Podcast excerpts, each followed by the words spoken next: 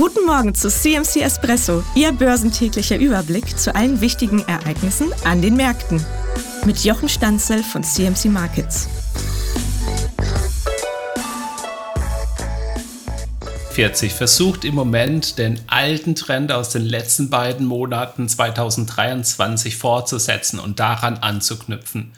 Die Hoffnung ist, dass der Preisindex der Konsumausgaben jetzt endgültig die 3%-Marke unterschreiten wird, wenn er heute Nachmittag in den USA gemeldet wird und damit grünes Licht gibt für eine Leitzinssenkung der US-Notenbank im März oder spätestens Mai.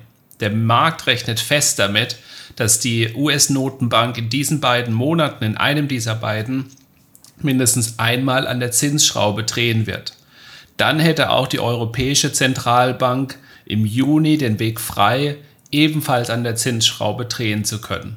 Wir befinden uns jetzt in einer Marktphase, in der jeder Anleger davon ausgeht, dass die Inflation besiegt worden ist und die heutigen US-Inflationsdaten sollten möglichst kein anderes Bild zeichnen.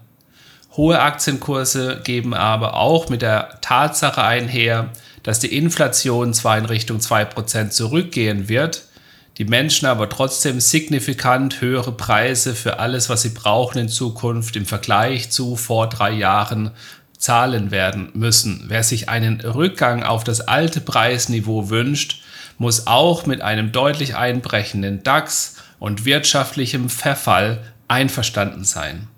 Eine Deflation wäre gepaart mit einer Rezession die größte Überraschung dieses Jahres, würde fast alle Anleger auf dem falschen Fuß erwischen. Tatsächlich muss man eingestehen, dass wir gerade zwei Kriege in der Welt haben. Der Seetransport über das Rote Meer ist stark eingeschränkt und eine Dürre verringert die Kapazität des Panama-Kanals um ein Drittel.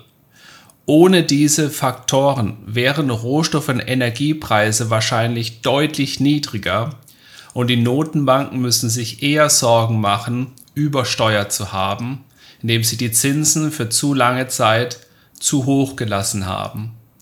Im Moment vertreibt aber ein US-Wachstum beim Bruttoinlandsprodukt von 3,3 Prozent alle Rezessionssorgen und weckt neuen Appetit auf Aktieninvestments.